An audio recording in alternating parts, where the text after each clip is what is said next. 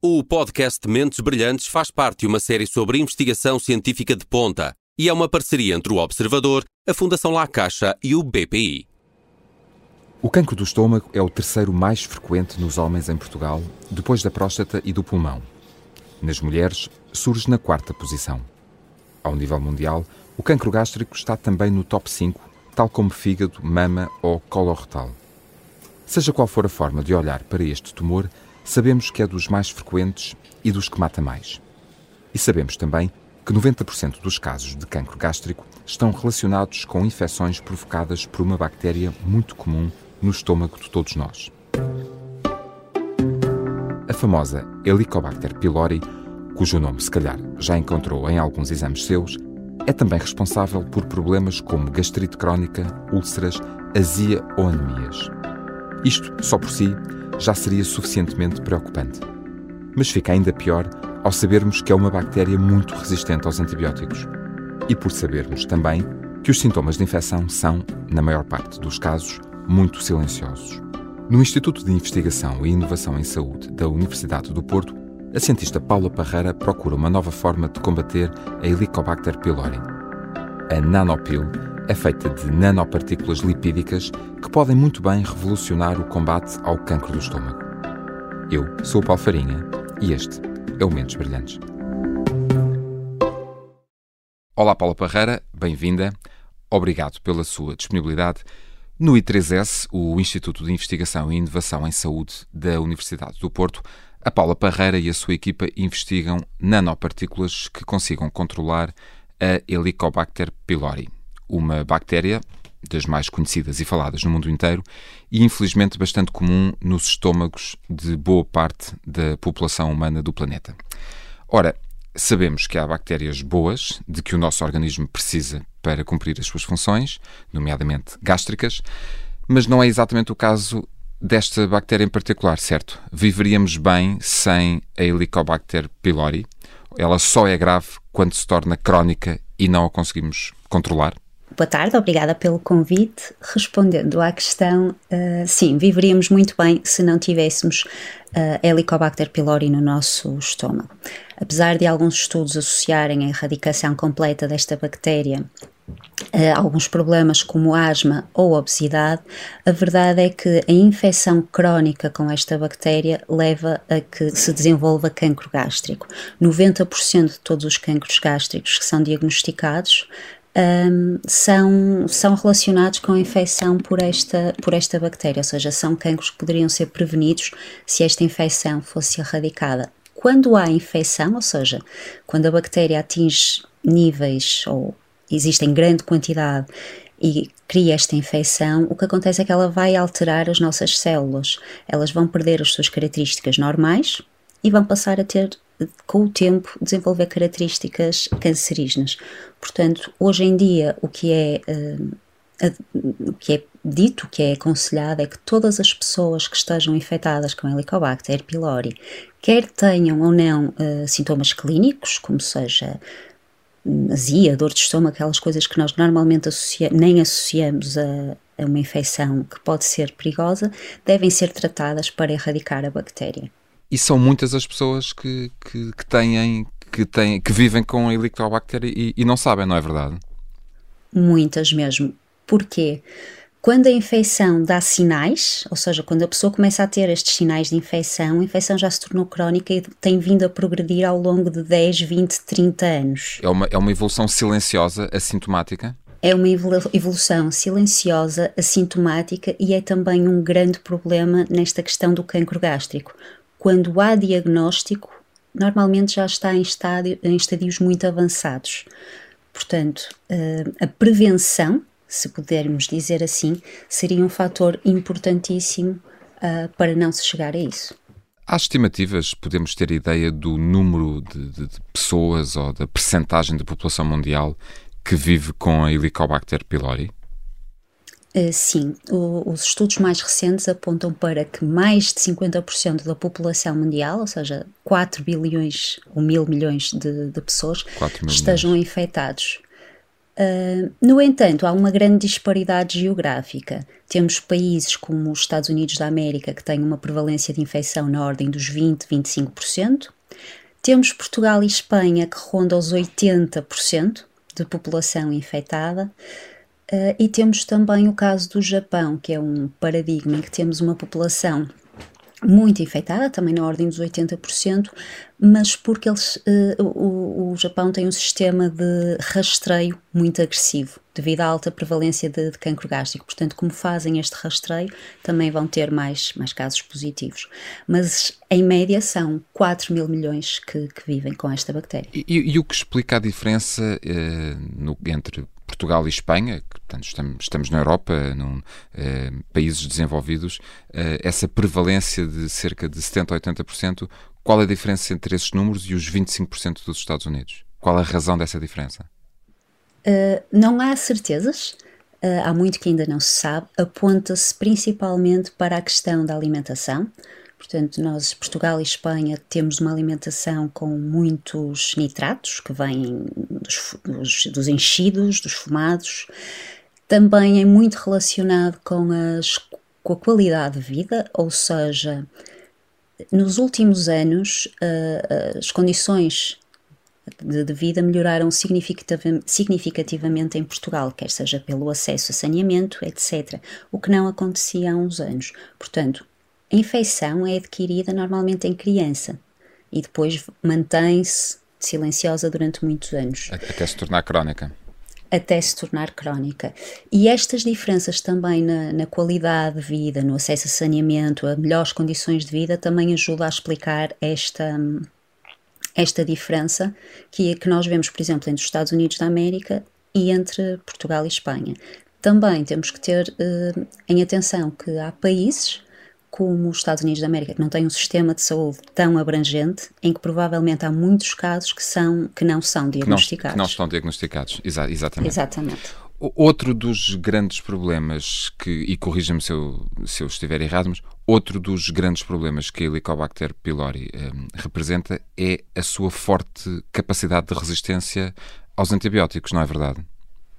É verdade. Acho que neste momento, a Helicobacter pylori é considerada pela Organização Mundial de Saúde como uma das bactérias numa lista de 12 que precisam urgentemente de novas, uh, novas alternativas aos antibióticos.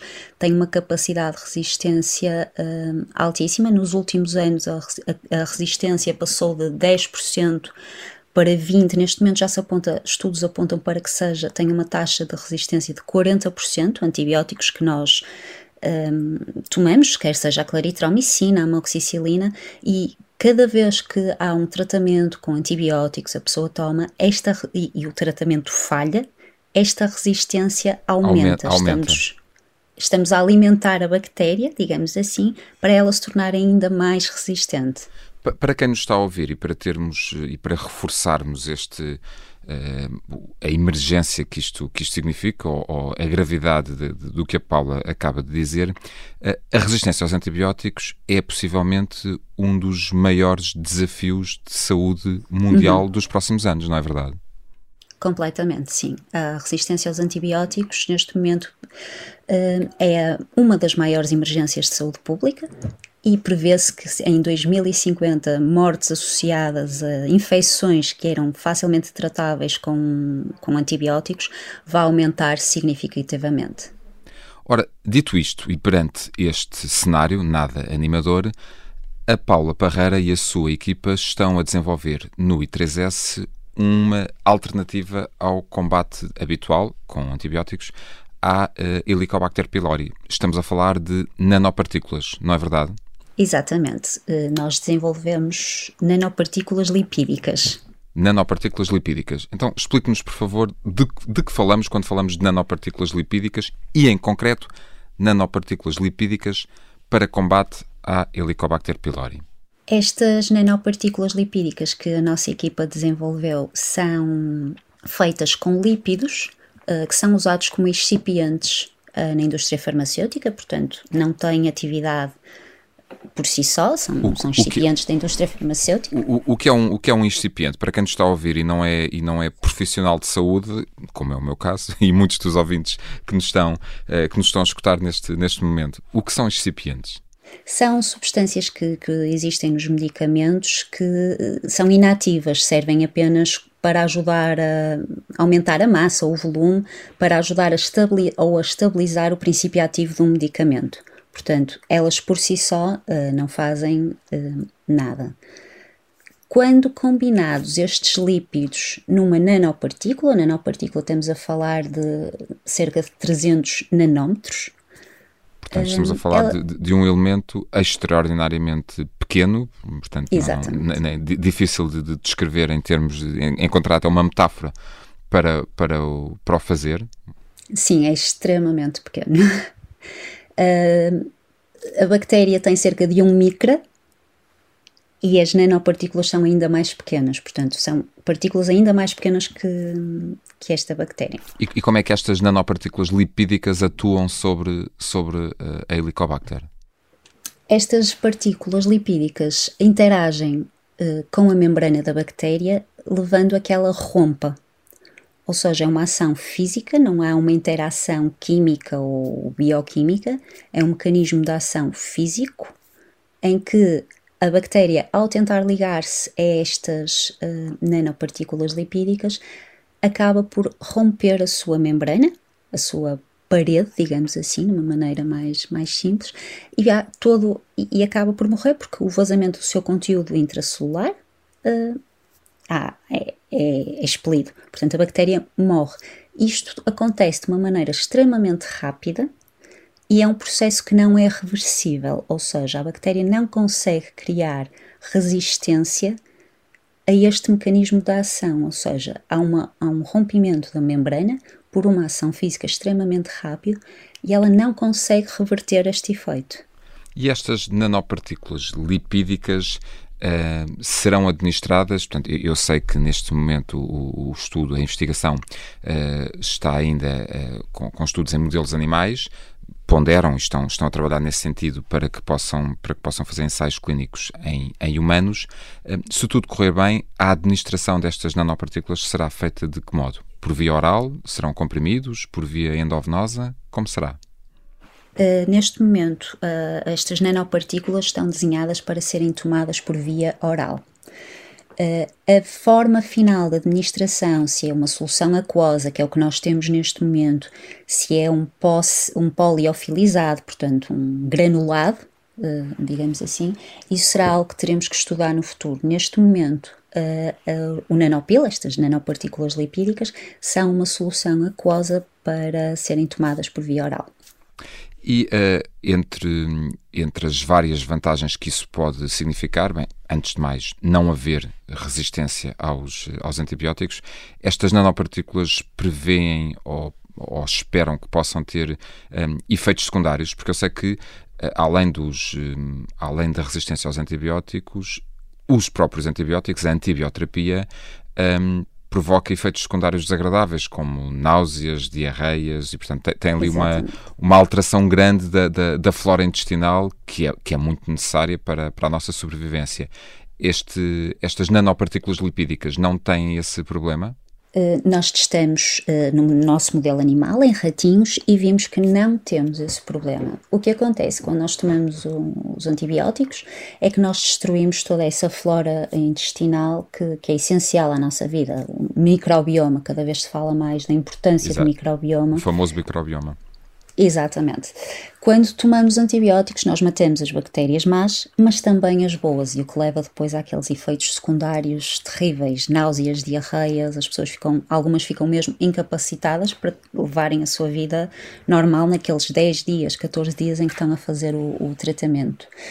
Com o nanopil, o que nós fizemos foi avaliamos o microbioma dos ratinhos antes da toma do nanopil e após os 14 dias que nós demos o nanopil aos ratinhos. E o que vimos foi que não houve qualquer alteração entre o microbioma inicial e após o tratamento. Portanto, não, não é expectável que haja esse problema de disbiose, de alteração do microbioma, usando esta, esta solução. Eh, o, o projeto Nanopil está, está em que fase exatamente neste momento, Paula? O projeto Nanopil neste momento terminou a validação in vivo, ou seja, no modelo de ratinho, e neste momento precisa de avançar para estudos piloto em humanos. Portanto, o que nós poderíamos fazer na parte de demonstração de uh, não me lembro da palavra em português, da demonstração da eficácia, eficácia já, já me lembrei, da demonstração da eficácia no melhor modelo animal que temos disponível, uh, fizemos. Neste momento, o passo seguinte será mesmo conseguir fazer um ensaio piloto em humanos para demonstrar um, que também funciona. Poderá eventualmente ser necessário ajustar doses, nós estamos a basear-nos num modelo de 14 dias, que foi o que fizemos com os ratinhos e é o mais semelhante aos antibióticos, mas isso só depois conseguimos fazer estes estudos piloto em, em humanos. Paula, em ciência nada se faz uh, sozinha. Quer apresentar-nos a sua equipa, as pessoas com que trabalha mais de forma mais, mais próxima? Sim, em ciência nada se faz sozinho. Este é um trabalho que começou em 2013 com um doutoramento da doutora Catarina Seabra, que neste momento é, um, faz parte do Advisory Board de, do Nanopil. Um, esta parte da transferência de tecnologia conta comigo, conta com a doutora Cristina Martins, que é a, a investigadora principal do grupo onde eu estou inserida no I3S, o Bioengineered Surfaces Group. Conta também com a Ruth Chitas, que é aluna de doutoramento e está a fazer o seu doutoramento neste tema, e também com a doutora Bárbara Macedo, que faz uh, a parte de transferência de tecnologia, ou seja, faz parte do gabinete de transferência de tecnologia do, do I3S. No nosso advisory board, para além da doutora Catarina Seabra, como já referi, temos também a doutora Salete Reis e a doutora Cláudia Pim, da Universidade, uh, Universidade do Porto, da Faculdade de Farmácia. Relativamente uh, ao painel clínico, contamos com o professor Mário Diniz Ribeiro, que é o chefe do Serviço de Gastroenterologia do IPO Porto, o doutor Márcio Leja, que é um IP, gastroenterologista. IPO, IPO Porto, onde esperam, se tudo correr bem, poder desenvolver também, uh, conduzir Exatamente. alguns destes ensaios clínicos, não é verdade? Exatamente. O professor Mário Diniz Ribeiro tem sido um grande suporte um, ehm, para, para o Nanopil e contamos no futuro conseguir fazer estes de estudos piloto no, no Porto. Paula Parreira está, está apresentada à equipa. Quero agradecer-lhe a sua hum, disponibilidade e desejar-lhe muitas felicidades para a continuação desta investigação de um, nanopartículas lipídicas para combate à Helicobacter pylori. Muito obrigado e muitas felicidades. Obrigada. Fato de Paula Parreira ter sido uma das 15 vencedoras, e apenas 4 em Portugal, do concurso Caixa Research 2022, organizado pela Fundação La Caixa, diz-lhe que está no bom caminho. Mas ainda falta o resto. O próximo passo, para já, é começar a fazer ensaios piloto em pacientes humanos para testar a eficácia da nanopil. Se tudo correr bem, pode ser que dentro de uns anos a Helicobacter pylori deixe de provocar milhões de mortes por cancro do estômago todos os anos, em todo o mundo. Eu sou o Paulo Farinha e este foi o Mentes Brilhantes. O podcast Mentes Brilhantes faz parte de uma série sobre investigação científica de ponta e é uma parceria entre o Observador, a Fundação La Caixa e o BPI.